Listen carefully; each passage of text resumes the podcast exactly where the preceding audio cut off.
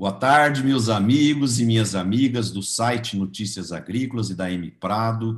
Estamos aqui para mais um programa Líderes do Agro. Hoje nós teremos o privilégio de receber o Cleiton Vargas. O Cleiton é vice-presidente estratégico da Iara Fertilizantes. A Iara Fertilizantes é a empresa líder global nesse segmento a Yara foi fundada em 1905, lá na Noruega, portanto, é uma empresa centenária, né? e ela chegou ao Brasil em nos anos 70. A Yara conta hoje com 17 mil funcionários ao redor do mundo, sendo que só no Brasil são 6 mil profissionais a companhia tem cinco plantas de produção de fertilizantes, NPK, e conta com 20 misturadores de fertilizantes pelo território brasileiro nas regiões agrícolas. É uma empresa de ponta, de alta tecnologia, uma das grandes companhias que são importantes, que ajudam o desenvolvimento e a prosperidade do agronegócio brasileiro. Cleiton, seja bem-vindo. Para nós é um privilégio te receber aqui hoje. Muito obrigado, Marcelo. Prazer estar aqui contigo, poder conversar, a gente poder trocar um pouco de ideias e também aí minha boa tarde aí para todos que nos assistem dessa qualificada audiência que você tem aqui no teu programa.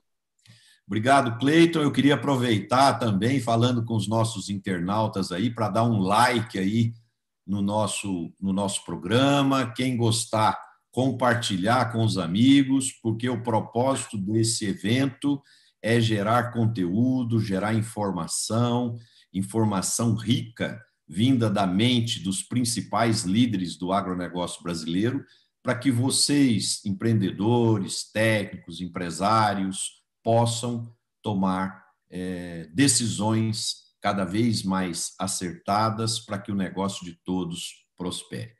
O Cleiton, eu queria começar o nosso papo é, que você contasse um pouco para nós da história da, da, da Iara. Eu sei que é uma história longa, né? Vamos dizer assim, desde 1905, mas conta para nós um pouquinho da história da Iara no mundo, como que ela chegou no Brasil e como que nós é, estamos aqui em 2021.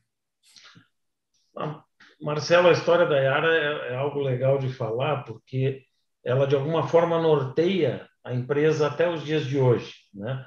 Então, nós seguimos com, com a, a, usando e nos nutrindo né, daquilo que foi o início da, da empresa. E o início da Yara ele se dá justamente no momento de inovação, quando então duas pessoas lá, o Sam Aida e o Mr. Birkeland, ele conseguiu descobrir uma forma de pegar a energia hidroelétrica que era produzida lá com a água dos fiordes e extrair o nitrogênio do ar. E com isso fez o primeiro fertilizante mineral nitrogenado para ser aplicado nas plantas. E isso mudou radicalmente a agricultura, no início da Europa, depois através de exportação para a Ásia, onde aí essa tecnologia foi se difundindo, né? E, e hoje a gente faz uma, uma grande massa de toneladas de nitrogênio que são extraídos do ar e que são colocados para as nossas plantas e propiciam uh, o crescimento tão grande da agricultura. Então, a partir daí, a Yara vai crescendo e vai começa a se tornar uma empresa global. Ela vem para o Brasil de uma forma, como você mencionou, ainda pequena, em 1970. A gente ainda uh, uh, trabalhava de uma forma bem, bem focada em mercados de, a gente chama de HF, de frutas, verduras, com algumas linhas de produto que a empresa tinha. E aí, no ano 2000, a empresa toma a decisão grande de crescer no Brasil, comprando a Adubos Trevo, que era uma, uma empresa tradicional, nacional, no mercado brasileiro de fertilizantes. A partir daí, foi uma sucessão de aquisições que a gente foi fazendo, compramos a Fertibras para comprar ativos na época de produção da antiga Fosfértil, Vendemos logo depois, quando a Vale entrou no negócio, nós fizemos um desinvestimento, que era financeiramente muito bom, pegamos aquele recurso e compramos os ativos da Bung Fertilizante, que foi o grande salto da Iara no Brasil, em termos de tamanho, né? há uns oito anos atrás, e depois disso seguimos investindo em mais projetos temos diversos investimentos no Brasil para chegar onde nós estamos hoje. Mas sempre pautada nesse, nesse foco de diferenciação, de inovação, de buscar levar mais tecnologias. Né? Então, essa sempre foi a, a, a, o grande buscar nosso, que sai lá de 1905, da origem da empresa, e que a gente perpetua até os dias de hoje. O Cleiton, você é um engenheiro agrônomo, nascido em Porto Alegre e que está na empresa há cerca de 25 anos. É, você, como brasileiro, o que, que você observa de interessante na cultura norueguesa em termos de empreendedorismo, em termos de, de gestão, em termos de como gerenciar, liderar os negócios? o que, que é marcante para você na interação com a sua matriz, com os noruegueses? O que, que, o que, que você pode compartilhar conosco de algumas características interessantes que você aprendeu com a cultura nórdica? Olha, Marcelo, a, a, é bem, tem bastante coisa que dá para a gente falar. Especificamente, acho que a visão de longo prazo é um ponto que é extremamente interessante os noruegueses não têm uma visão de curto prazo, vis-à-vis -vis que nós temos uma empresa aí, como você mencionou no início, centenária. E isso vem através, obviamente, de uma gestão de risco bem grande. Então, a questão da sustentabilidade nos negócios, né? Não é você apostar e especular para ganhar demasiadamente num ano e no outro ano ter um prejuízo e vir a quebrar. Não, você tem que ter aquele lucro como organização, obviamente, mas de uma forma constante, de uma forma salutar. E é nisso que a gente vem pautando. Então, todos os investimentos são bem calculados, são bem ponderados e aí são feitos. Investimentos volumosos, né? se olhar, a Yara investiu nos últimos 10 anos 15 bilhões de reais no Brasil, só no Brasil. Então, é uma, uma grande massa de investimento que tem sido feita mas obviamente com muito critério, com muito controle e, e, ao mesmo tempo com muito respeito. Então acho que esse é um ponto também que traz para a cultura da organização o respeito às pessoas, o respeito à vida, à segurança, aos padrões éticos. Então isso tudo de alguma forma incorpora, incorpora no valor da maioria das pessoas, né? Então acho que hoje isso é muito fácil para nós colaboradores da Yara nos adaptarmos a essa a, a essa cultura. Então, é, tem sido, obviamente, sim, um bom aprendizado esses anos aí, que, que, trabalhando mais próximo dos noruegueses. Nós temos noruegueses aqui pelo Brasil, é, a gente, não, não vou dizer que a gente vai, né, mas a gente ia com muita frequência até a matriz na Noruega, e, sem dúvida tem, tem vários aprendizados, mas essa visão para mim de longo prazo e controle e gestão de risco é, é algo que é bem forte dos noruegueses. O Cleiton, é muito interessante isso que você compartilhou conosco, porque nós latinos é, temos uma cultura muitas vezes muito imediatista, né? muito de olhar o curtíssimo prazo, e, e, isso é uma coisa que ao longo do tempo a nossa civilização é, precisa desenvolver, que é o planejamento, a gestão de risco, a visão de longo prazo, para que a gente possa ter verdadeiramente é, empresas centenárias aqui no nosso país. E, e, e, como que fica, Cleiton, na relação com uma matriz europeia, com essa visão toda estruturada, por exemplo, quando um dos maiores mercados, que é o Brasil, como, como é o Brasil, como é os Estados Unidos, por exemplo, aqui as coisas mudam muito rápido, né? Por exemplo, o câmbio, acontece uma notícia qualquer, de repente o câmbio estava 5, ele vai para 5,70, isso altera toda uma estratégia, é, muitas regras que às vezes mudam, políticas, e, e eles, eles aprenderam a entender o Brasil, Cleiton? Eu acho que aprenderam, sem dúvida nenhuma, são muitos anos trabalhando aqui, é, mas claro que eu acho que uma grande sabedoria foi a manutenção de alguns executivos que são brasileiros e que estão acostumados no meio dessa esse ambiente quase que um pouco caótico que você descreveu e realmente eh, essa necessidade de se ajustar dentro de cada dia uh, e, e, só para pegar o dólar como uma referência que você usou, ele impacta diretamente no nosso negócio, né? E por aí vão outras mudanças que acontecem. Então, se a gente não agir rápido num negócio grande como o nosso, você perde ou ganha 50 milhões de dólares num dia, pode perder. Então, uh, e às vezes não é aquilo que você quer ganhar, que é um dinheiro de especulação, mas você tem que evitar perder. Então, uh, trabalhar muito rápido para conseguir manter o negócio saudável nesse ambiente de flutuação uh, é, é, um trabalho que, obviamente, que o brasileiro tem uma capacidade de adaptação muito grande e nos criamos e fomos forjados né, dentro desse ambiente um pouco mais caótico, mas sim, a matriz hoje já são muitas pessoas, né? Nós temos muitos noruegueses que vieram para cá, trabalharam no Brasil, voltaram para a matriz. Nós temos colegas brasileiros hoje lá na matriz. Temos mais de 20 pessoas brasileiros que saíram daqui e hoje estão trabalhando lá no escritório central em Oslo. Então, tudo isso facilita e precisa ser assim, porque hoje o Brasil representa aí 30% para a Iara no globo. Né?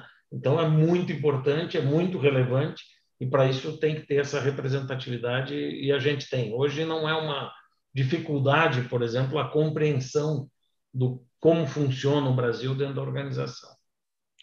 O Cleiton, o, o PIB do Brasil ano passado decresceu 4,1% e, e o agro cresceu 24,31%, quer dizer, um desempenho extraordinário. E isso gera mais margens, mais capitalização para o agricultor, é, consequentemente, cria-se um ciclo de prosperidade muito interessante, porque aí ele passa a investir mais em tecnologia, usar mais fertilizantes, tanto NPK quanto fertilizantes foliares e outros fertilizantes, né, para alcançar o potencial máximo de produtividade da semente e isso tem feito com que o, o, a produção, a produtividade cresça significativamente. Né? Como você está vendo aí já a nova safra 21, 22? O que, que você está sentindo? Você acha que o agricultor vai continuar expandindo, vai aumentar a área, vai continuar aumentando a, o índice de nutrição de plantas para potencializar a produtividade? Qual, qual a sua sensibilidade em relação a isso? Ah, eu acho que nós vamos seguir a tendência a curva dos últimos anos. Se a gente olhar para uma curva histórica dos últimos 15 anos, o crescimento de área na agricultura brasileira foi de pouquinho mais de 65% de crescimento de área. Mas nós crescemos a produção acima dos 350%. E se você olhar o consumo de fertilizantes, cresceu acima dos 350%.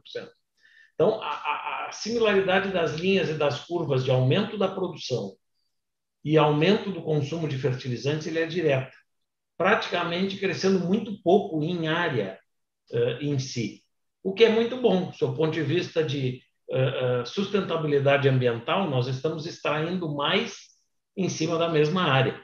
Um exemplo que, que eu gosto de usar quando a gente fala com quem está mais acostumado uh, nas cidades, por exemplo, é você pegar uma cidade como São Paulo, por exemplo, e se a prefeitura determinasse que a partir de agora o máximo seriam dois andares, não teríamos mais prédios maiores do que dois andares. O que, que nós teríamos que fazer? Construir casas, asfaltar ruas, para poder colocar a população para morar. E com isso, muito mais área teria que ser desmatada, muito mais área teria que ser construída com ruas, pavimentações e etc., porque nós temos um menor uso da área. Quando você faz um prédio lá, aquele prédio alto, ele ocupa você consegue colocar muito mais pessoas por área. Então, do ponto de vista ambiental, ele é melhor nesse sentido. A mesma coisa na agricultura. Na medida em que a gente extraia mais produção na mesma área, nós vamos estar fazendo um, um, uma produção, do ponto de vista ambiental, muito melhor. Porque nós vamos precisar de menos, menos área para produzir alimentos. E nós precisamos produzir alimentos para alimentar a população mundial. Ainda tem muita gente morrendo de fome o Brasil tem um papel fundamental nisso. Nós, nós contribuímos muito com a produção nossa para alimentar o mundo, e o agricultor vem fazendo isso. Então, a minha expectativa para a safra agora é continua o produtor muito motivado, os preços estão muito bons, né? se a gente olhar para as grandes culturas, soja, milho, mesmo café, cana, a situação das culturas ela está boa. Nós temos um problema um pouco mais que é numa parte da agricultura para aqueles produtores que trabalham com frutas, com verduras. Esse é um mercado que vem sofrendo muito, né? Sobretudo com essa coisa de abre restaurante, fecha restaurante, etc. E tal. Tudo isso afeta o consumo de frutas e, e legumes. Então aí é, é onde tem uma parte do mercado que está sofrendo um pouco mais na agricultura.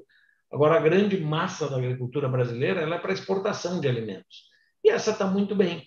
E o produtor vem investindo mais e vem usando não só mais fertilizante, como fertilizante de maior qualidade. E isso está trazendo para ele uma maior rentabilidade e ele está seguindo investindo. É muito bom para o Brasil, né, Marcelo, porque a nossa balança comercial fica melhor, nós conseguimos expandir as nossas exportações e nós conseguimos ainda cumprir um papel, né? Que aí eu vou chamar para a nossa missão como empresa, né? A nossa missão é alimentar o mundo de uma forma sustentável. Isso que a gente trabalha todo dia. Todo colaborador da Yara tem que sair de casa pensando que vai contribuir com a sua parcela para aquilo. De que forma? Fazendo aquele fertilizante chegar com o máximo de qualidade e tecnologia lá para aquele agricultor que vai fazer a produção de alimentos e esse alimento vai chegar lá na mesa de alguém para comer. Então, é, é esse o trabalho que a gente faz, é isso que a gente se dedica todo dia, junto com os agricultores. E esses estão indo muito bem, eu acho que o Brasil tem uma situação muito diferenciada nesse sentido, porque o nosso agricultor ele usa a tecnologia, ele tem um, nível de esclarecimento alto, então ele adota muito rápido a tecnologia, ele está aberto a discutir novas tecnologias, a buscar essa produção melhor, e essa é uma fortaleza que o Brasil tem gigante. Além de ter terra, além de ter água, que são riquezas naturais que nós temos e nos colocam numa posição muito diferenciada para não só ser o chamado celeiro do mundo, mas ser ainda mais relevante quando a gente olha para o crescimento da população mundial que vem pela frente, ainda mais nós somos dependentes da, da, da o mundo, né? Precisa que o Brasil produza bem. E nós vamos estar assim, e essa safra vai ser maravilhosa novamente. O Cleiton, quando eu liderava uma empresa agrícola aí há 25, 30 anos atrás, naquela época a agricultura tinha margens muito pequenas, era muito apertado, então a gente deixava para comprar o fertilizante. Naquela época não tinha safrinha, era uma safra só, e a gente plantava o milho em outubro, a soja em novembro, e a gente deixava para comprar o adubo ali em agosto, setembro, quase que para o adubo chegar em cima da hora, porque o caixa ficava sempre pressionado, né, vamos dizer assim. E aquilo gerava uma pressão horrorosa para as, indústrias de fertilizantes, para os misturadores, porque dava aquelas filas gigantescas para entregar fertilizante, porque todo mundo usava praticamente, praticamente a mesma estratégia então, durante o ano, muitas vezes as plantas ficavam ociosas né, no embarque, e, de repente, em dois, três meses, elas tinham que embarcar todo o fertilizante que ia ser vendido no ano, praticamente. E com essa capitalização, com, essa, com esse advento das duas culturas, isso ficou mais equilibrado hoje. As plantas trabalham com uma certa um certo fluxo mais equilibrado de, de embarque, de entregas? Como, como que está isso hoje? Olha, sim, se a gente comparar com essa, essa fase lá atrás, né, Marcelo? Quando tu falava, eu lembrava do meu início profissional, quando eu comecei lá em 94, e saí da universidade e comecei nessa empresa, o início era administrar justamente o que você falou, era fila de entrega era, não era questão de vender o fertilizante, era de como você ia conseguir entregar o fertilizante. Uh, mas isso era um mercado lá de 10 milhões de toneladas. Hoje nós estamos falando de um mercado de 40 milhões de toneladas. Então, o mercado cresceu muito, mas sim a sazonalidade. E aí a indústria cresceu também, nossa capacidade como indústria né, de mover o produto desde a chegada aos portos até lá o agricultor também uh, cresceu muito. E a sazonalidade diminuiu, que é esse tema que você traz. E ela diminui principalmente, sim, porque a gente tem uma segunda safra, o que faz com que uh, a gente tenha uma praticamente o, agro não para mais, né? Porque está sempre você tem uma safra rodando. Uh, e também o fato que o agricultor tem antecipado as compras também por um motivo que o agricultor, hoje nós temos grandes grupos também plantando e grandes agricultores, e hoje aquele agricultor que precisa um volume muito alto de fertilizante, ele não pode se dar o luxo de comprar o fertilizante em agosto para receber em setembro, porque esse é um risco muito grande para o negócio dele. O atraso do fertilizante pode atrasar o plantio, ou ele pode plantar sem o fertilizante e atrasar aquela nutrição no início que vai atrasar o desenvolvimento da planta. Ele não jamais vai passar por isso com todo o investimento que ele está fazendo na sua lavoura. Então, ele, o que ele faz? Ele antecipa. Na medida em que ele antecipa, hoje os agricultores também têm feito muito a chamada relação de troca. Quando o grão está no momento né, que ele subiu, o fertilizante deu uma caidinha, a relação de troca ficou boa, ele fixa a compra. E aí ele fixa a compra, ele se organiza para receber um pouco antes, ele consegue comprar no melhor momento. Então, os agricultores que têm como armazenar e receber esse fertilizante antes, eles têm conseguido fazer bons negócios também, porque têm comprado antecipado. E o que tem acontecido é isso: a gente tem uma diminuição da sazonalidade. Ela ainda existe? Ainda existe. Nós saímos lá dos meses mais baixos, de 2 milhões de toneladas, para ir para 4 nos meses de pico. Então, uh, pensando no que se entrega de fertilizantes no Brasil. Mas já é algo administrável, não é algo que uh, seja como era antigamente, era quase que impraticável para você prover um bom serviço aos clientes. E até para os funcionários nas fábricas, né, Marcelo? Porque você saía de 10 pessoas numa unidade para ter 100 trabalhando, né? E aí, como é que você vai com 90 pessoas temporárias para ter padrões de segurança, qualidade, etc. Então, Hoje, a gente já tem as fábricas com um nível de automação muito maior, então isso também requer menos, menos quantidade de pessoas, e também, uh, com menor sazonalidade, a gente consegue manter as turmas né, de uma forma mais estável. Então, com isso, a gente tem menos aquela necessidade de uma contratação de safra, e com isso você garante padrão, de qualidade, padrão de segurança para os colaboradores, porque já é um grupo que está acostumado a trabalhar naquela unidade. Então, tudo melhora, melhorou muito essa questão, eh, e graças a esses dois, eu diria até três aspectos, porque um também é que o produtor tem o dinheiro para comprar antes. Então, hoje tem muita gente que tem o recurso para comprar antes, ela tem a capacidade de armazenagem para comprar antes, e ainda tem as segundas safras aí que também tem ajudado bastante. O Cleiton, é, fazendo de novo um flashback né, de 25, 30 anos atrás, é, as matérias-primas básicas do, das formulações NPK eram ureia, sulfato de amônio, é, superfosfato simples, superfosfato triplo, DAP, MAP, cloreto de potássio, e, e esses produtos estão aí até hoje, vamos dizer assim. É, essa parte de produção da matéria-prima do fertilizante, isso não tem evoluído, tem evoluído pouco, ou mantém-se os nomes, mas são produtos muito diferentes do, dos, dos de 20, 30 anos atrás. O que, que você me fala dessa questão?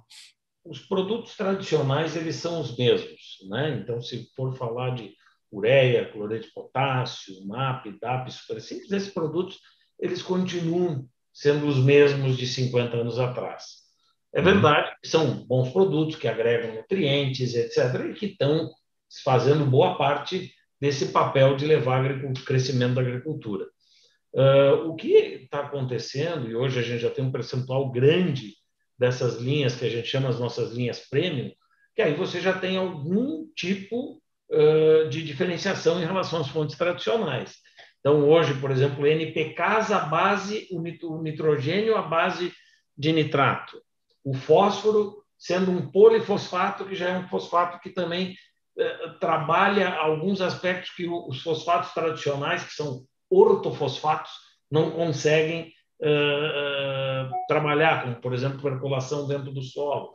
Uh, essa questão das bases de nitrato, né, que você tem uma liberação mais rápida para a planta, tem menor perda né, para o meio, para a atmosfera do nitrogênio que você aplica.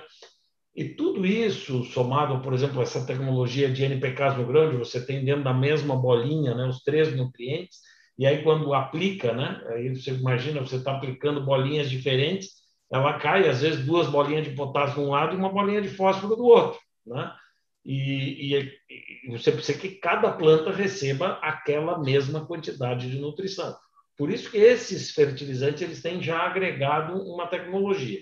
Somado a isso, tem toda a tecnologia de fertilização foliar etc., que também cresceu muito, né? E tem muita tecnologia para trazer ainda o índice produtivo para mais alto.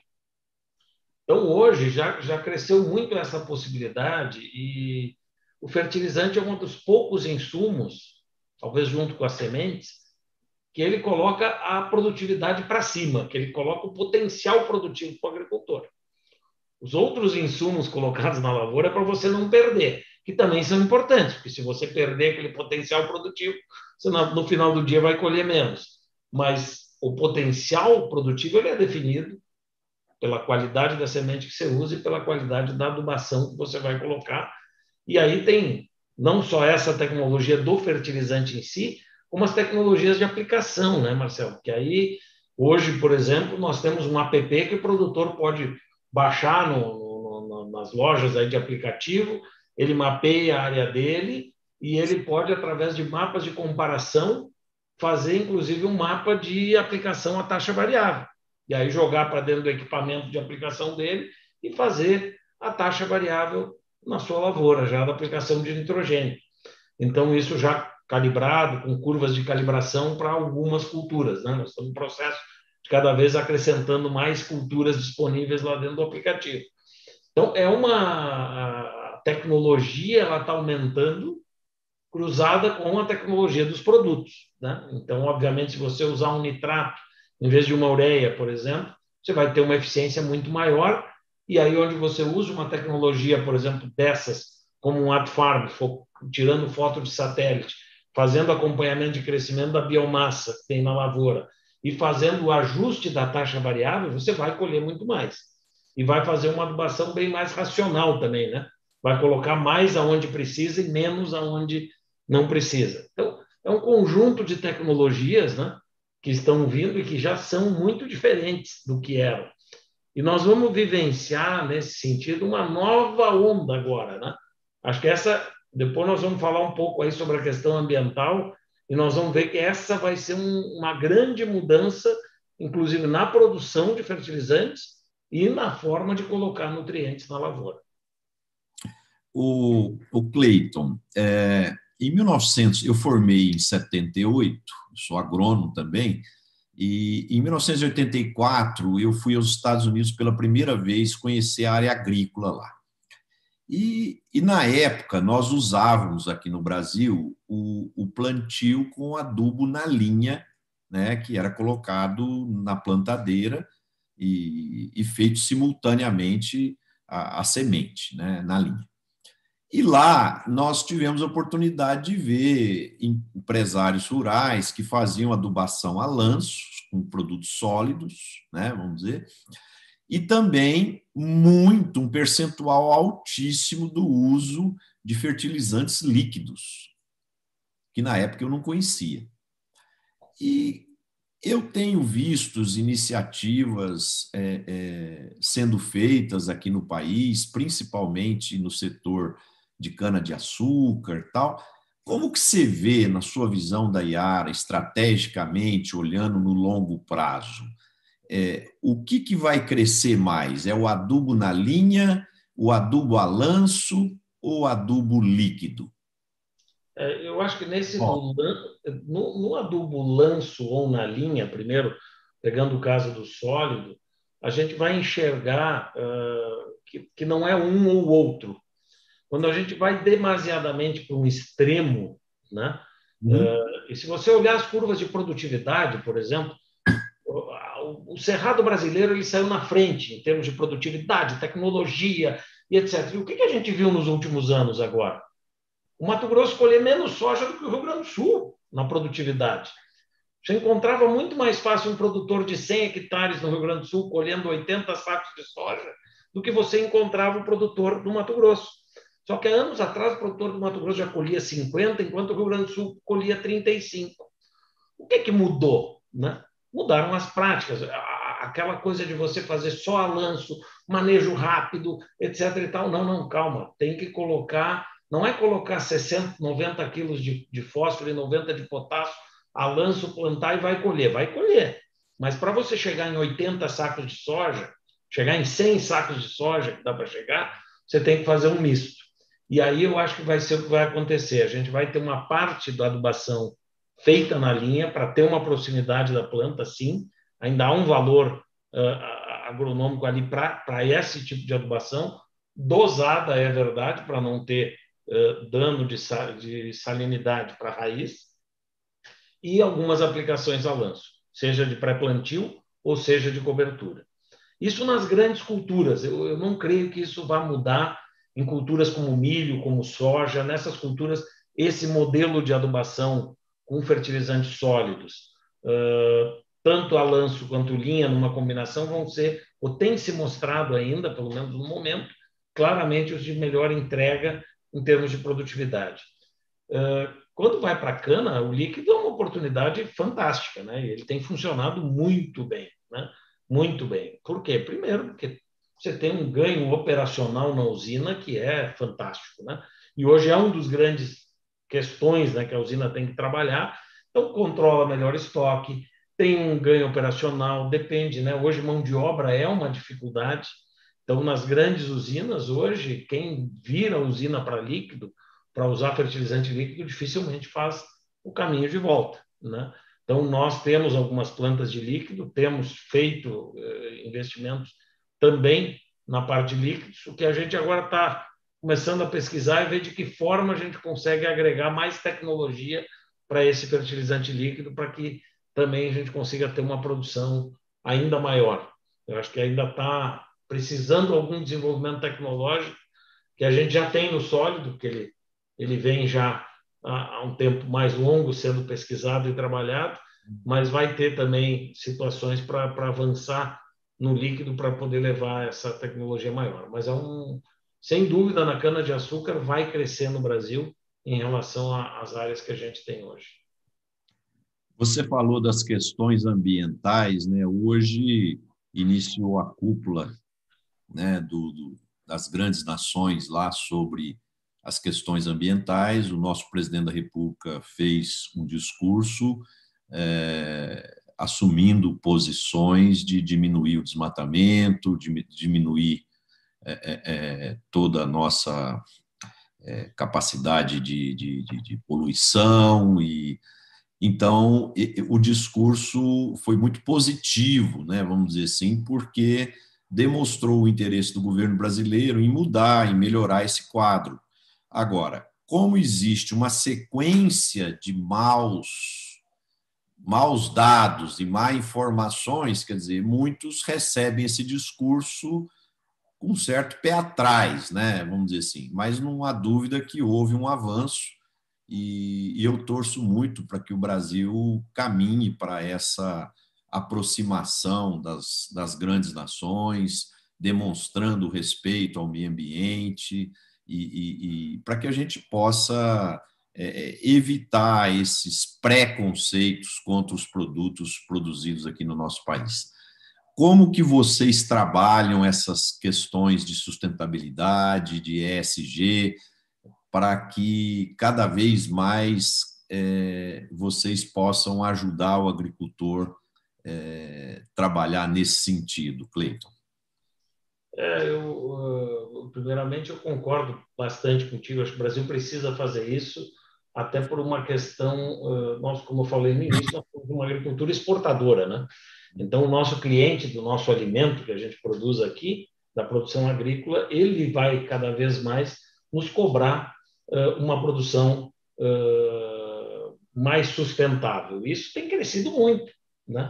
É só a gente olhar que tem gente pagando 30%, 50% a mais comprando um, um, produto por ser chamado de orgânico. Então, existe um mercado muito grande, não só em alimentos, isso vale também para o etanol, uh, né, na questão de comparação com o consumo de, de combustíveis fósseis.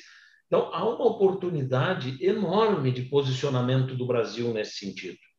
Então, primeiro, o país Brasil ele tem uma nós temos 80% da nossa energia que já é renovável. Isso pouquíssimos países têm. Nós temos possibilidade de fazer uma agricultura extremamente sustentável. Ela já é muito boa, mas nós podemos melhorar ainda mais.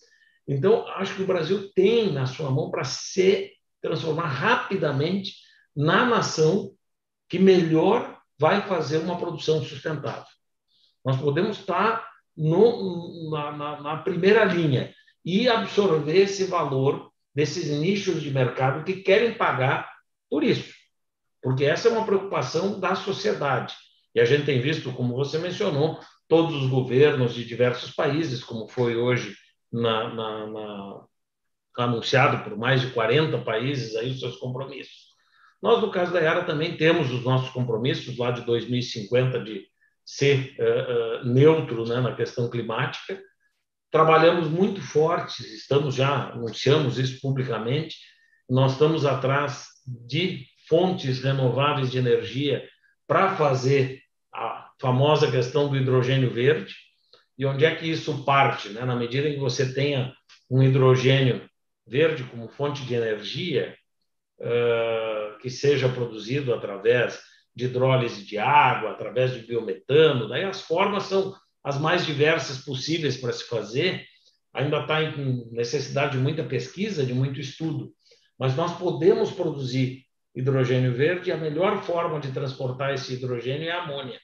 E nós somos hoje a maior empresa de amônia também uh, no mundo. E com isso, então a Yara está se posicionando muito forte e isso vai nos permitir produzir um fertilizante também com uma menor pegada de carbono e aí a gente consegue fazer o ciclo e ajudar o produtor. Na medida em que a gente consiga fazer uma produção de um fertilizante com menor emissão, uhum. o produtor trabalhe também uma redução lá na lavoura de manutenção de carbono no solo. Brasil hoje nós já temos plantio direto, uma série de técnicas culturais que, que já existem que são extremamente benéficas sobre esse sobre esse aspecto mas a gente pode evoluir ainda mais e, como eu falei, nos posicionarmos de forma diferenciada. E a gente quer ter na Yara uma liderança muito clara em relação a isso. Estamos investindo muito em cima disso para buscar formas de produzir soluções. Não são coisas de curto prazo. Projetos como esses são de cinco anos, tem que sair investindo agora para descobrir a tecnologia. Não tem, olha, a quantidade de energia necessária para se fazer uma planta é gigante e nós precisamos produzir toda essa energia. Então, nós temos que ver a forma para conseguir produzir toda essa energia necessária para rodar as plantas. Nós já temos alguns testes. Na Europa já tem incentivos aí em função do Acordo de Paris, que vai ter incentivo governamental. Eu acredito que aqui no Brasil a gente nem precisa do incentivo a esse fim. Nós vamos precisar sim do engajamento com boas legislações que nos ajudem, né, eh, não só a nós, mas os institutos de pesquisa, a pesquisa é muito forte no Brasil, para que a gente consiga avançar e ir atrás desse conhecimento. Então, não é algo ainda 100% sabido, mas uh, tem a, a, clara direção que, e a clara visão de que é possível. Né? Então, isso eu acho que vai mudar. Então, nós vamos fazer uma mudança muito grande. Uma que a gente já fez, por exemplo, que é prática, é não construir novas plantas de ureia para não ter perda de nitrogênio para a atmosfera, porque a gente acredita que sim, a rota do nitrato vai ser a buscada pelo futuro para que a gente tenha uma menor emissão, porque mais e mais as emissões têm que ser controladas lá ao nível da lavoura. Mesmo que você trate, etc., a Calorec já tem também produtos para fazer isso e reduzir a perda, você ainda tem uma perda e ela é superior a usar um produto base nitrato. Então, esse tipo de ação direta a gente já tem feito, inclusive, sendo drive, sendo uh, direcionador para os nossos investimentos. E investimos muito em pesquisa nesse sentido, né? para fazer essa, essa buscar essa produção desse fertilizante eh, ambientalmente melhor e ajudar o agricultor nas práticas culturais para que tenha uma menor pegada de carbono. Então, nós vamos engajar muito forte com os agricultores aqui no Brasil para fazer esse desenvolvimento e com a pesquisa também. Né? Esse é um trabalho que não é da Iara, não é só da Embrapa, ele é um trabalho que tem que ser eh, conjunto de muita gente para, junto com os agricultores, a gente conseguir ter sucesso. Mas o Brasil tem uma posição ímpar, viu, Marcelo? É a, oportunidade que o Brasil tem. Que bom, estamos movendo na direção correta. Aproveitando essa questão aí da alta tecnologia, da pesquisa, do desenvolvimento, é, quais são as grandes linhas de pesquisa que a Iara tem desenvolvido e, e, quais são os últimos produtos que a companhia lançou no mercado e que pretende lançar nos próximos anos que você pode compartilhar conosco? Quais são as áreas de, de, de maior estudo, maior pesquisa que, de alguma forma, vão contribuir com a agricultura mais sustentável e uma maior produtividade? Nós temos vários trabalhos de pesquisa estabelecidos não só no nosso centro, nós temos a nossa pesquisa, ela é uh, tem um, um, a central mundial de pesquisa, ela fica na Alemanha, em Hanninghof, e nós temos em Sumaré um outro centro de pesquisa com pesquisadores, com casa de vegetação, com laboratórios para fazer também adaptação e algum desenvolvimento aqui em condição local do Brasil. Além disso, essa turma nossa de pesquisa tem contratos com Embrapa, com IAC, com outros institutos bem uh, renomados aqui do Brasil de pesquisa, a Fundação MT e tantos outros, onde a gente estabelece então protocolos de pesquisa para fazer o desenvolvimento e os testes desses produtos que nós estamos desenvolvendo. E aí temos centro de pesquisa e desenvolvimento na Noruega, na Finlândia, em Cubatão, numa fábrica grande que nós temos também. E nós chegamos já nos últimos tempos, nós temos uma linha que é a Yarabasa, que é uma linha NPK para a soja especificamente, foi uma grande virada. Uh, a soja era uma cultura que tinha basicamente mistura de grânulos para ser oferecido, enquanto nós já tínhamos nas culturas como milho, como cana, como café, a opção de usar esses NPKs. Na soja não tínhamos mais no Brasil. Tivemos lá no passado isso praticamente tinha acabado. Aí ela trouxe de volta com um outro conceito, por causa da questão da formulação, que era um baixo N e um baixo K. Quer dizer, baixo nitrogênio e baixo potássio, uma alta concentração de fósforo. Aí, naquela linha que você me perguntou antes sobre adubação de lanço ou adubação em linha, a gente levou com esse produto uma, uma distribuição uniforme de um produto com oito nutrientes dentro de cada grânulo. Então, são oito nutrientes entre macro e micronutrientes em cada bolinha que chegava do lado de cada pé de soja, fazendo essa distribuição uniforme. E ainda fazendo a complementação depois de outros nutrientes, como o cloreto de potássio ou os micronutrientes. E então todo esse conjunto que a gente chama de super soja, que é o nosso programa para soja, ele tem resultados estupendos, né? A gente se orgulha muito porque o campeão de produtividade do ano passado foi um produtor lá do Paraná que usou super soja. Então, nós temos resultados fantásticos com isso e seguimos pesquisando. Seguimos pesquisando bastante, até porque nós temos novos complexos de produção aqui no Brasil nós investimos agora 2 bilhões de reais na expansão do complexo de produção de Rio Grande e 5 bilhões de reais no complexo lá de Serra do Salitre, que vai desde a mineração até a produção do fertilizante. E aí, nessas plantas novas, nós estamos agregando ainda mais tecnologia e aí muita pesquisa para lançar novos produtos. Acho que a grande diferencial, olhando para frente, é que, além dos produtos, a gente quer juntar isso dentro de soluções. E essas soluções que sejam é, amarrar essa questão do produto com uma ferramenta digital para facilitar a, a, o controle e a aplicação do produtor e, quem sabe, até com ações de rastreabilidade para que ele possa, no futuro, se beneficiar de uma, um crédito de carbono que os nossos produtos oferecem em função de terem seja um melhor trato na produção ou um melhor desempenho a nível da lavoura. O, o, Brasil é um grande importador de potássio, né, Cleiton? E nós temos, se não me engano, em Sergipe, uma, uma área de produção, e recentemente o governo divulgou é, a localização de, de áreas de grande potencial de extração de potássio em algumas partes da Amazônia.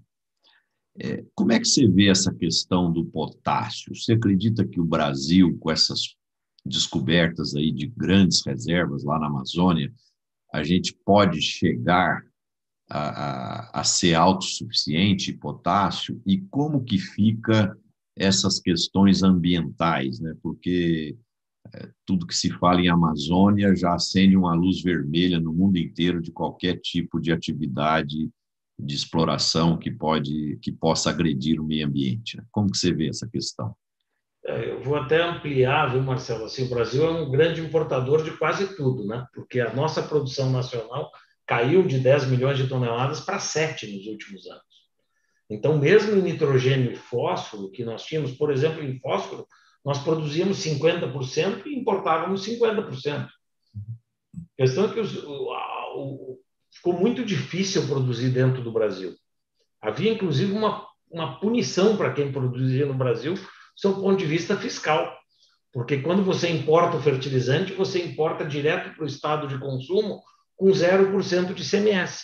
Enquanto se você produz no Brasil, pagava-se 4,9% ou até 8,4%, dependendo do estado que você cruzava. Ou seja, a produção nacional tinha, na média, aqui uma taxação de 7%, 8%, enquanto o produto importado entrava com 0% no ICMS. Isso é algo agora que está sendo endereçado, dando uma revisão do convênio 100, e que tem que ser, porque senão o Brasil vai continuar uh, muito dependente de importação. Então, se era 50-50, hoje está 70% importado no fósforo. O nitrogênio, que era 70% importado e 30% de produção nacional, ele cai para mais de 90% importado praticamente a indústria quase que foi a zero de produção de nitrogênio no Brasil, porque o custo de gás ele é proibitivo. E nós precisamos ter ações, nós temos uma, agora uma, uma grande produção que vem aí do pré-sal, e nós precisamos ter marcos regulatórios que permitam maior concorrência na questão do gás e tragam o preço do gás no Brasil para uma realidade de mercado. Não podemos pagar 10 dólar por milhão de BTU no Brasil, enquanto tem países aí abaixo de 2. Então é mais fácil você produzir, pegar esse gás como energia para fazer a produção do nitrogênio em outros países e importar o fertilizante nitrogenado. Mas também é uma ameaça para o Brasil. Eu já vou chegar no potássio que tu me perguntou, que também tem essa situação, mas aí eu acho que é mais uma questão de reserva e eu acho que é o mais difícil do Brasil produzir. Eu acho que fósforo nós podemos expandir, as reservas estão distribuídas em locais mais acessíveis. Realmente a gente tem só aquela mina lá em Sergipe, como uma reserva hoje sendo explorada, e é basicamente um mercado muito restrito lá no Nordeste, uma planta pequena, né? E essa situação, eu, nós não somos uma empresa de potássio, então nunca estudamos aquelas minas lá uh, com o devido detalhe para te falar. Minha visão, aí mais como agrônomo, como alguém que está dentro do setor, é difícil é muito difícil. Não significa que não possa acontecer, mas sem dúvida é uma. Não é só porque é difícil pela questão ambiental e de convencimento e, e ter tecnologia para fazer a exploração de forma sustentável. Acho que vai custar muito caro, né? E aí, se custar muito caro, pode inviabilizar o projeto. Então, acho que tem que estudar primeiro também isso, né? É, vai ter que ter formas de fazer de uma forma ambientalmente correta e ver quanto tudo isso vai custar para ver se é viável ou a gente ainda vai ter que seguir importando. Tem uma preocupação grande né, do governo federal, tem um Plano Nacional de Fertilizantes que foi comunicado há pouco e ele vem para endereçar isso. O plano vem com esse intuito de tornar uh, mais possível que a gente produza fertilizante dentro do Brasil. Acho que no nitrogênio, como ele está no ar, é só a gente resolver a questão da energia e do custo energético do Brasil. Não é tão simples mas ele é possível. Né? Então, acho que a gente vai ver ainda, minha percepção, maior produção de nitrogênio, maior nutrição, maior produção de fósforo dentro do Brasil, e acho que o potássio ainda vai ser um pouco mais difícil, e até pela grande quantidade que o Brasil consome. Né? Nós, nossos solos são pobres em potássio, e, e aí até pela questão logística, né? produzir dentro do Brasil, se você não tiver uma saída de navio de forma uh, competitiva para exportação, ou para mover isso dentro do Brasil, é muito difícil né? sair lá da Amazônia para chegar. Então, se tiver lá numa condição de exploração que fique perto de um rio, que a gente também viabilize uma questão logística, que é um problema no Brasil hoje, é, que tem que ser resolvido, que é a navegação de cabotagem. Né? É, hoje, por exemplo, nós temos uma planta lá em Rio Grande. Eu poderia produzir em Rio Grande e levar para a planta lá de São Luís. Da planta é produção que está acontecendo dentro do Brasil. O navio vem lá da Rússia e trouxe 20 mil toneladas para Maranhão e 20 mil toneladas para o Rio Grande do Sul. Esse navio descarregou primeiro no Rio Grande, tirou 20 mil toneladas e ele segue vazio até o Maranhão. Metade da carga só. Essa metade da carga poderia ser carregada com produção de lá e levar para outra planta. Nós estaríamos fazendo mais produção aqui e menos lá na África, em países que hoje estão suprindo a, a, a, o, o porto lá de São Luís do Maranhão. Mas isso hoje a legislação não permite. Eu imagino que esses pontos vão ser endereçados fortemente pelo Plano Nacional de Fertilizantes, porque há esse desejo de fomentar e, e é estrutural, é importante para o Brasil, porque hoje boa parte da produção, boa parte da importação que nós temos, ela vem também de países que onde se tem um risco político maior. E a gente sabe que quando tiver um risco político um pouco maior, isso pode interromper a, a, a, produção ou até a exportação. Nós temos casos, por exemplo, de plantas nossas mesmo na Líbia, que acabou parando de produzir, e aí daqui a pouco você fica com menor oferta. Então, o Brasil não vai conseguir ser autossuficiente, nós não vamos conseguir produzir 40 milhões de toneladas de fertilizantes no país, mas nós não podemos produzir só 7. Então, até agora, não foi um problema fertilizante chegou até a mão do agricultor para garantir todo esse crescimento de produção e desenvolvimento da agricultura. Mas, por uma questão até de segurança nacional, é importante que a gente aumente um pouco a, a quantidade de produção dentro do país. Está né? muito grande a dependência de importação. O Cleiton, eu concordo plenamente com você e nós estamos vendo isso claramente atualmente é, na área de medicamentos e vacinas. Né? Com a pandemia, é, teoricamente, nós tínhamos um modelo é, considerado quase que ideal né, no mundo global, onde o produto mais barato, mais competitivo vinha da Índia, da China ou, ou de algum país, e isso é importado, chega aqui, é formulado, vendido e tal, tal, tal. Então, o que, que o que, que a pandemia mostrou para nós?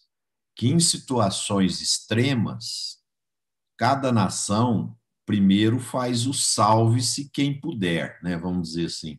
Então, por exemplo, vamos pegar o momento agora da Índia, por exemplo. A Índia é um grande produtor de, de, de IFAs para as vacinas e matérias-primas, de medicamentos e tal. E, e ela está vivendo um momento crítico agora da pandemia, com batendo recordes aí, 250, 300 mil casos por dia. Então, ela agora, o que, que ela vai fazer? Ela não tem como exportar para as outras nações, ela tem que priorizar o, o, o, o, povo daquele determinado país. Né?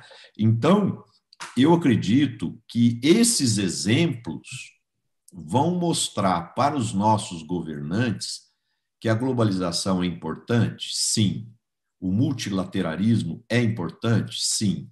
Mas que também é importante pensar em estratégias para que a gente seja menos dependente de determinados produtos é, é, de outras nações, né? Como você mesmo disse, quer dizer, é, pode ser que a gente não chegue à autossuficiência, mas ter essa interdependência de fertilizantes como nós temos hoje, não é seguro para o Brasil, que é o principal exportador de alimentos do mundo hoje. Então, estrategicamente, isso é um calcanhar de Aquiles que os nossos governantes precisarão resolver nos próximos anos. De uma forma geral, né, Marcelo, só eu acho que o que vai acontecer também é que os outros países sabem a importância do Brasil como produção de alimentos.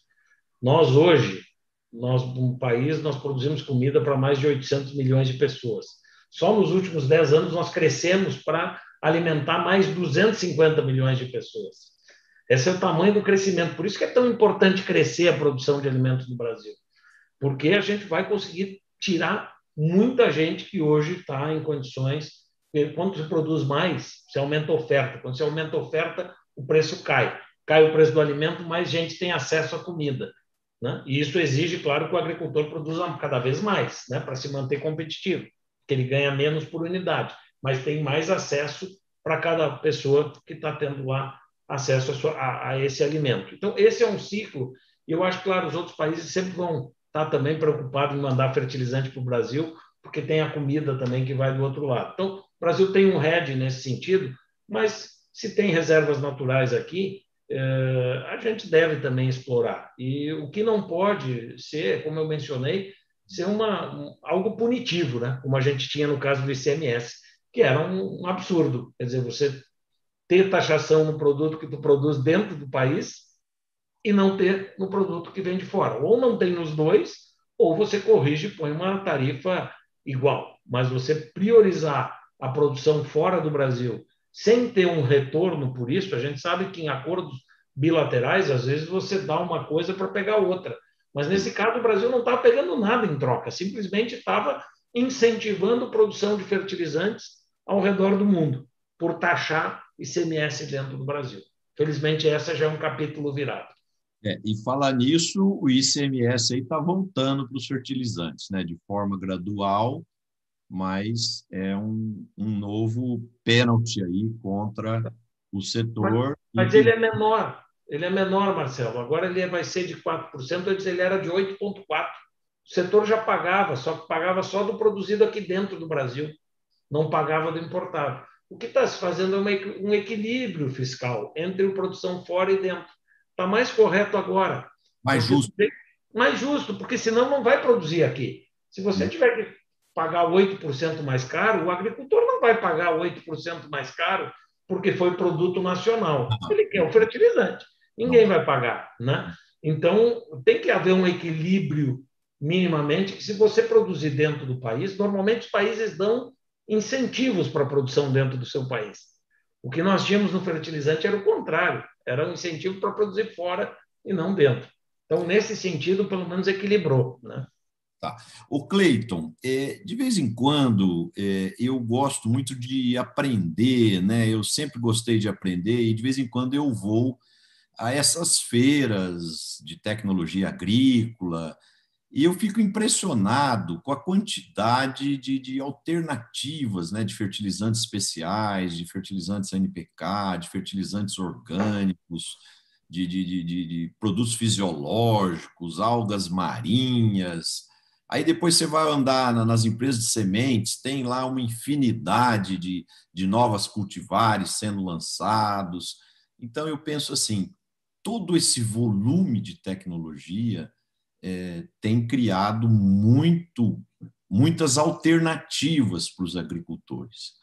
Como que você vê o uso da inteligência artificial, da, dos aplicativos digitais aí para ajudar simplificar esse processo de tomada de decisão para o agricultor poder escolher suas cultivares, escolher seu formato de adubação de forma integrada entre adubação de solo, adubação foliar, produtos coadjuvantes aí fisiológicos, etc, etc, etc. Você acha que o futuro vai passar por isso? Porque está ficando difícil a vida de um agricultor com tantas alternativas, né? Ah, eu acho que vai. Claro que vai haver uma condensação, porque hoje começa a ter tanta, é como você disse, é tanta, tanta oferta, né? Mas nós temos hoje, por exemplo, um programa que a gente chama AIRA, né? Que é um programa onde o produtor coloca, bate uma foto da sua análise de solo, isso vai para uma base eh, de dados bastante robusta, com toda a base de conhecimento agronômico, e isso gera de volta uma recomendação completa para ele, clara do que, que ele deve usar de NPK de micronutrientes, tanto na base quanto pré-plantio, base, cobertura e nutrição foliar. Ele tem o pacote completo, ele tem todo o plano de adubação dele. Na medida em que ele cruza com outras tecnologias que a gente já tem, de foto de satélite, etc., ele pode acompanhar e fazer uma parte dessas aplicações a taxa variável. Cada vez mais nós vamos estar com mais tecnologia e mais apps desse vindo. Nós, na Yara, nós instituímos um hub digital de desenvolvimento nos Estados Unidos, um na Alemanha, em Berlim, um em Singapura e um em São Paulo. E com esses quatro hubs de tecnologia, nós estamos correndo atrás todo momento de tentar procurar desenvolver soluções digitais que venham contribuir com o agricultor nesse sentido. E cada vez mais que ele consiga conectar todos esses pontos, né? de uma forma simples para ele usar. Né? Então, hoje, por exemplo, você lembra quando a gente estudou lá atrás, né? Uh, para olhar, uma das coisas que a gente mais estudava era a deficiência da planta, né? Então, você olhava aquela fotinho da planta e vê se a deficiência era de nitrogênio, se era de fósforo, se era de potássio. Hoje ele bate, ele tem aplicativo que ele bate uma foto, já faz ali, ele pode ele comparar se ele quiser, ou senão ele manda aquela foto e já recebe a resposta com qual é a deficiência que está aparente ali, né, pelo visual da folha para ele na planta. Então tem muita tecnologia já existente e eu acho que ela vai a rapidez com que é esse desenvolvimento, nós vamos vivenciar uma agricultura com outra tecnologia muito maior e muito melhor, porque aí todo esse aparato de carbono, etc. e tal, vai ser possível através da tecnologia. Então vai ser muito bom. Eu acho que a gente vai viver um mundo bem melhor olhando para frente, com uma produção de uma agricultura mais produtiva, mais sustentável, com o agricultor ganhando mais dinheiro e com o consumidor de comida mais feliz, que está comendo também um alimento melhor. Porque mais e mais nós vamos ter que olhar para o quão nutritivo é aquela comida. Né? Cada vez mais, o que, o consumidor vai olhar? O que, que ele está comendo? Quando ele come lá um pé de alface ou um tomate, não é só isso que ele está comendo, ele está comendo nutriente. E quanto mais nutritiva for aquela alface ou aquele tomate, melhor vai fazer a saúde de quem estiver comendo. Então, cada vez mais esse aspecto nutritivo já da produção agrícola para chegar na produção do alimento, para estar tá na mesa do consumidor, vai estar mais alto na pauta e todos nós que estamos dentro do setor de produção, uhum. seja a indústria de alimentos, o agricultor ou nós da indústria de insumos, vamos ter que estar focados para poder eh, dar vazão a essa demanda que vem do consumidor lá na ponta. O Cleiton, nós estamos chegando já no final do programa e eu gosto sempre de fechar o programa tentando conhecer um pouco mais o nosso entrevistado, né? Então eu queria agora que você falasse um pouquinho da, do seu jeito de ser, da sua vida, é, do seu lazer, dos seus hobbies, como é que você combate seu estresse. Final de semana, com o que que você gosta de se divertir, Cleiton? Olha, sim, eu na a rotina nossa é sempre muito corrida, né? Então, durante a semana sempre é, até antes da pandemia era viajando, né? O tempo uhum. todo em algum lugar do Brasil ou do mundo uh, e pouco a gente para em casa. Até agora chega um ponto que você está sentindo falta de viajar, né? Está acontecendo o contrário, né? Antes achava que viajava demais, agora estamos achando que estamos viajando de menos. Mas isso não significa uma agenda menos corrida. A gente passa na frente da tela aqui de manhã até a noite. Uh, então, é uma outra forma, mas muito intensa. Quando chega o meu final de semana, os meus dois filhos, aí, a Fernanda e o Guilherme, são os meus preferidos, né? e a atenção ela vai 100% para eles, procurando fazer os programas. Eu adoro andar de bicicleta, que é uma paixão nova que eu encontrei agora com o período da pandemia, para conseguir manter o físico e, e um exercício e a condição de saúde.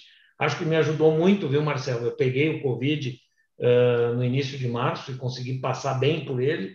Uh, felizmente, eu acho que ajudou muito o fato que eu vinha mantendo uma regularidade de exercícios e, e, e fazer a bicicleta. Além disso, não está dando para ver aqui atrás, mas eu sempre tenho aqui pertinho comigo o meu violão. Eu gosto de tocar um pouquinho de violão, eu gosto de cantar a turma que me conhece aí sabe quando eu estou viajando pelo interior, quando dá a gente fazer um churrasquinho e tocar um violão, é algo que, que eu gosto bastante. Então, ali eu acabo colocando boa parte do meu estresse, né? além, a turma que também eu sei que, que me conhece muito, que está nos assistindo, né? é o futebol. Né? Eu sou um gremista muito forte, então a turma aí que torce para o Internacional no Sul gosta de tocar flauta em mim, sobretudo em momentos mais difíceis, né? mas também sempre tem o inverso. Então, ir no estádio com meu filho, assistir um jogo de futebol é algo muito legal e são programas assim para o final de semana que normalmente me, me trazem uma energia muito grande. Muito legal, Cleiton. Então, nós temos muita coisas em comum. Eu também gosto muito de tocar violão. Então, uma hora nós precisamos marcar aí, ou aqui em Uberlândia, ou em Porto Alegre, uma, uma rodada de música aí para a gente é, cantar e tocar um pouco. Eu, por outro lado, gosto também muito do futebol, só que no futebol eu sou seu adversário, né? Eu sou do Palmeiras. E, mas realmente é, é, muito prazeroso acompanhar o futebol, a música e o exercício físico, eu também gosto muito, só que o meu é esteira, eu gosto de correr na esteira, e, e eu acho que é muito importante que a gente faça exercício para manter a saúde e, e, manter a disposição física e mental para a gente trabalhar é, no dia a dia. Né?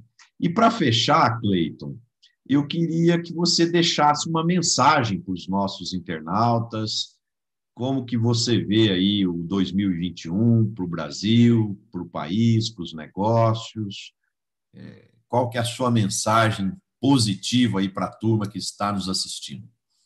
Olha, eu, a, a, minha mensagem ela é sim uma mensagem de uma não é nem de esperança, uma mensagem é, de quem acredita realmente que nós estamos num momento em que pese muito difícil por um lado, pelo ponto da pandemia, onde estamos perdendo amigos, vidas, etc. Nós estamos vivendo um momento de oportunidades do outro lado, né? A, a está difícil para o comércio, etc. E tal. Isso vai rapidamente quando começar a passar e a situação voltar a este novo normal, nós vamos ver um comércio punjante, a, a sociedade brasileira como um todo, né? podendo estar num momento como a gente está vivendo no agronegócio. Graças a Deus, no nosso setor, o que a gente está vivendo é outra situação. É um setor crescente, é um setor que tem investido, um setor que tem conseguido, mesmo em pandemia, a manter a sua atividade, porque ninguém parou de comer e que bom que o setor também não parou e conseguiu fazer essa produção que está sendo tão importante para o país.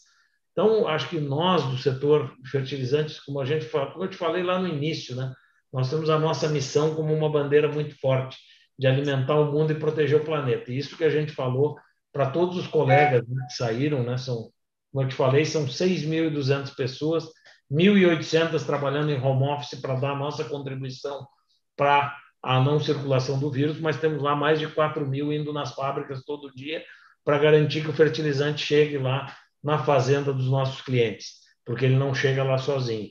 Então, a gente tem conseguido fazer isso com segurança. Graças a Deus, nós temos conseguido até ajudar, né?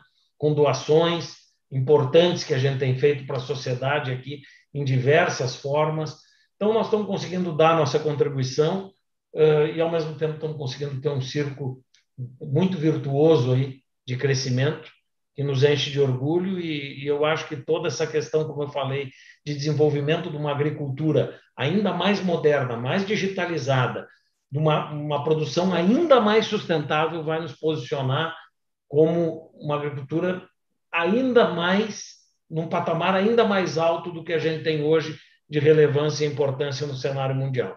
Isso me motiva cada dia, porque eu realmente quero fazer parte dessa dessa história junto com mais vários aí que nos assistem e são pessoas, sim, importantes do agro. É um trabalho conjunto de todo mundo que está dentro desse setor e eu fico feliz de estar aqui há tanto tempo e poder ter a oportunidade de estar fazendo e participando dessa construção aí.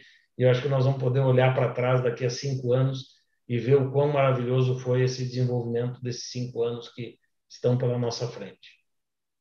Muito legal, Cleiton. Muito obrigado aí pela sua presença.